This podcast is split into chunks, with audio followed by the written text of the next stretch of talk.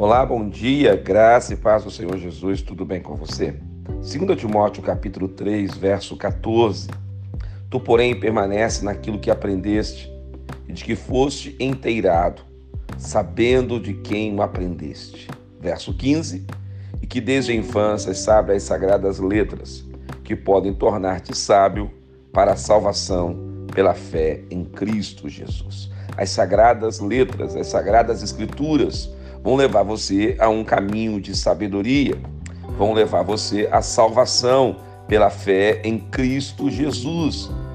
As Sagradas Escrituras vão levar você à maturidade espiritual.